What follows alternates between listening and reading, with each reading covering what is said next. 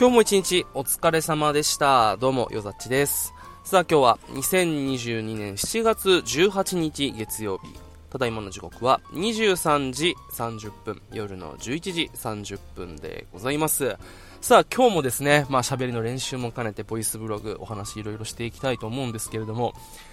すっかり頭から抜けてたんですけど、3連休だったんだね、今週末。あ今週末っていうかもう、えー、終わってしまうから、えー、まあ、先週末になるのかなこの土日、えー、そして今日月と、3連休だったんですね。もうすっかりこう頭から抜け落ちてて、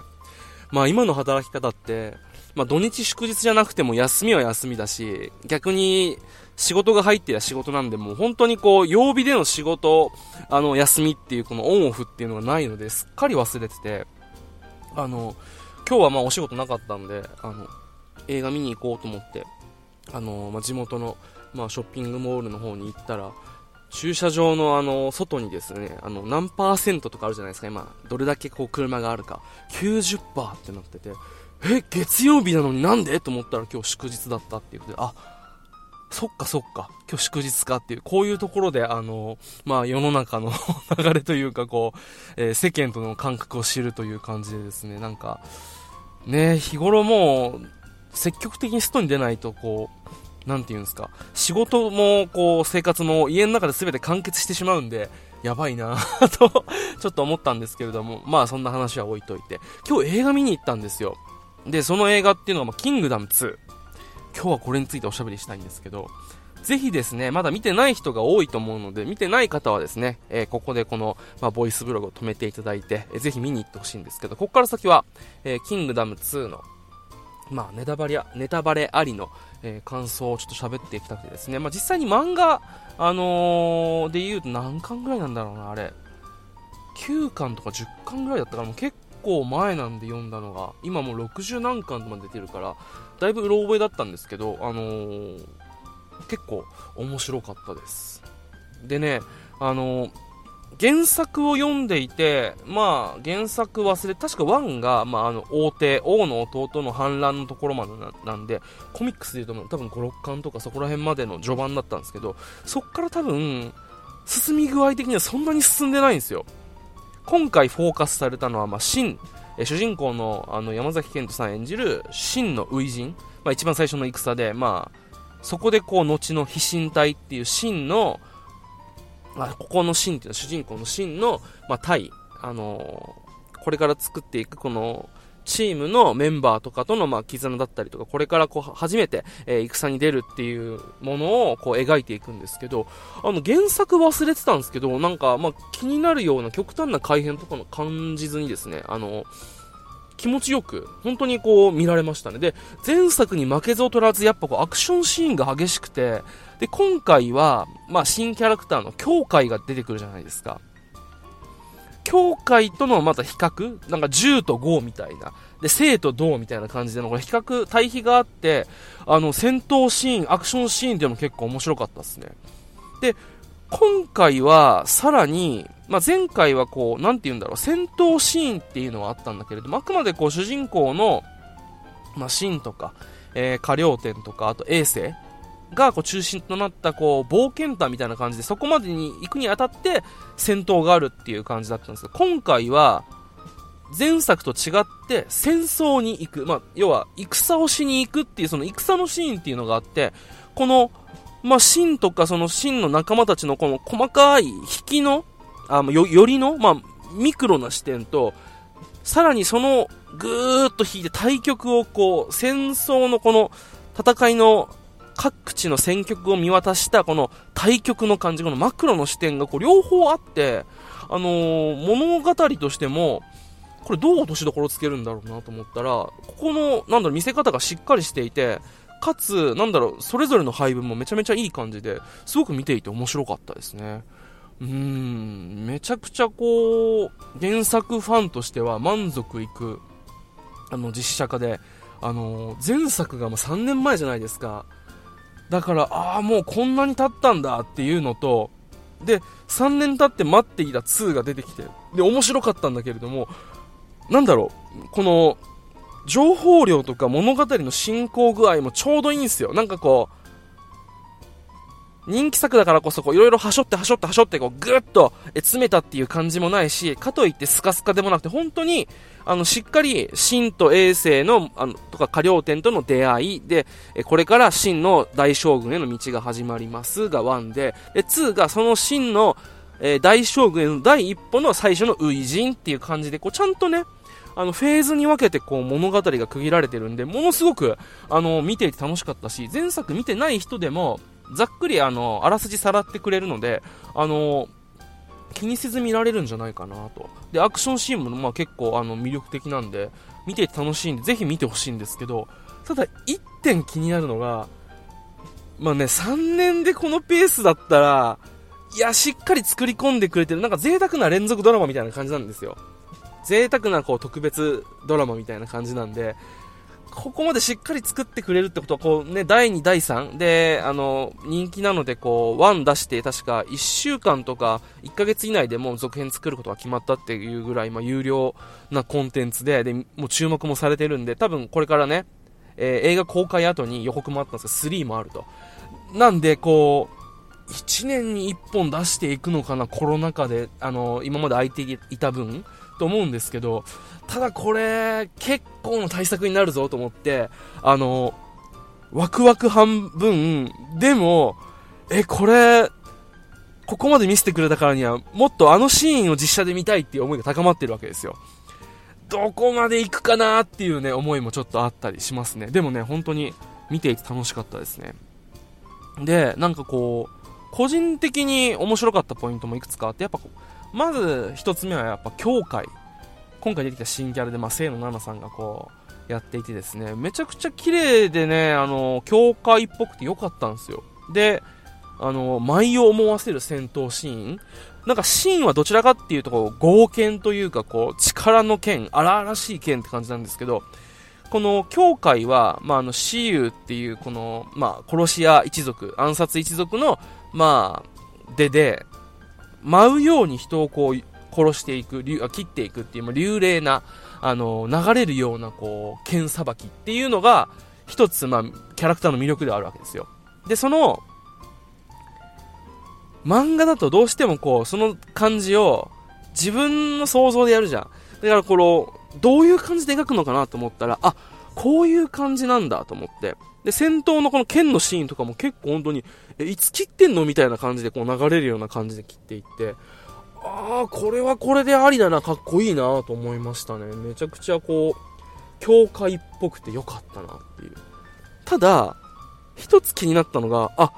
トーン淡々そんな感じなんだっていう。ちょっとあれ、まあ、個人的な多分感想、まあ、好みとかになるんですけど、なんかちょっと、正解がどれって言われたら、わかんないけど、でもなんか、あれとはちょっと違うんじゃないかな、みたいな感じがありましたね。うん。でもね、やっぱこう、まあ、前作の楊端和とかさ、も含めて、キャストの選択、あの、前、まあ、キャスト発表された段階で聞いてて、ああ、どうなんだろうって思ったのをこう超えてくるというか、あの、結構いろいろと、あの、原作に割と沿った感じのキャストとか役作りでありましたね。すごいですよね。そういう点で言うと、標高将軍とかも、え、豊悦かーと思ったけど、意外と良かったですね。あのー、最後の5系、あのー、小沢幸義さん演じる、あのー、義の将軍との対決の時の、まあ、あの、贅沢な感じ。で、5系はあんまこう、キャラクターとしての印象残ってなかったんですけど、標高将軍は結構後半まで、えー、活躍してくれる将軍なんで、あのね、感覚派、本能型の将軍をどう演じるんだろうと思ったら、意外とね、あのー、第一印象、ファーストインプレッションは結構こう、理知的というか、街というか、知性を見せるような、そういう感じの描き方をしていて、あれなんかちょっと違うなと。で、まあ、あの人の何て言うんだろう、こう、味があるどっしりと構えた、ちょっとこう、うっすら影のある感じの、なんかそういう、あの、イメージっていうの相まって、あれなんかちょっと、まあ、漫画もそうだったのかもしんないけれども、俺の兵庫将軍のイメージって、いや、ぶっ飛んでるぜみたいな、そういう あのー、感覚が、実はこう、無謀とかこう、考えなしで、直感でやってるように見えて、実は全てがうまいこと繋がっていた、本当に感覚でこう、ここに戦の火種を起こせるなとかっていうことを、肌で感じて、えー、直感で攻めていくっていう感覚派の将軍なんですけど、その感じが、あ、最初薄いかなと思ったけど、後半の怒涛の畳みかけ、あそこで、あ、やっぱ標高将軍だっていう感じでね、あ、キャスティングって間違ってなかったなと。で、演技もすごいから、あ、やっぱ役者さんってすげえなと思って。で、最後のね、王毅将軍とね、また、もう、ワンだ、ワンの時は、大沢たかおさんが大きいと思ったけども、2から、もう2まで見てしまうと、あの人以外考えられないよなっていう感じでね、キャストもビシビシハマってましたね。で、こう、まあ、標高将軍出てくるのは本当にもう、最後の最後、最後の多分30分ぐらいかな。まあ、その前には、ちょこちょことこう、なんて言うんだろう。まあ、将軍として司令官としての立ち位置なんですけど、そこに行くまでの流れの見せ方っていうのも結構面白くて、えー、漫画の原作ちゃんと覚えてないんだけど、壁がいるじゃない、千人称の。あの、満島真之介さん演じてる壁以外の、千人称、今回で言うと、バッコシンっていう、あのまあ、将軍がいて、この将軍、あの、千人称が、結構無謀な、あの、もう突っ込んで特攻だみたいな感じの前半で見せておきながら、実は、あのー、最後に、真に言葉をかける無謀と勇猛は違うと。えー、その、なんだろう、こう、死んでいった仲間たちのために、自分も、こう、その道を切り開いていくみたいな感じの、実はただ考えないしいたずらに兵を死なせてるんではなくて、どうしてもここに活路を見出すために、こう、勇猛果敢にあの攻めていったっていう、あの千人称まあ、大将軍とかその標高とか王毅とか、まあ敵の五系とかっていう将軍、大将軍に比べると、まあその、なんていうんだ、中間管理職ではないけど、その千人称っていうポジションでも、この、なんていうんだろう、勇猛な、そして、あのー、しっかりとしたこの勝利へのえ国を勝たせるためには、あの必要な犠牲も負いながら自分もその犠牲を負わせた分、価値に徹するみたいな、そういった将軍っていうものの生き様っていうものをしっかり、一、あのー、歩兵として戦いながら見せた上で、細かいところを見せた上で、それが終わって、その後にぐわーっとこうね、世界を引いて、今度は大将軍同士の、細かいあの、戦ではなくて、大将軍同士のこの雌雄を決する対局をこう、動かす戦いを見せるっていう、その見せ方がね、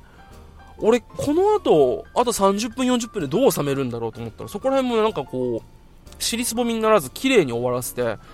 ここら辺とかもね、すごく見ていてよかったですね。うん。で、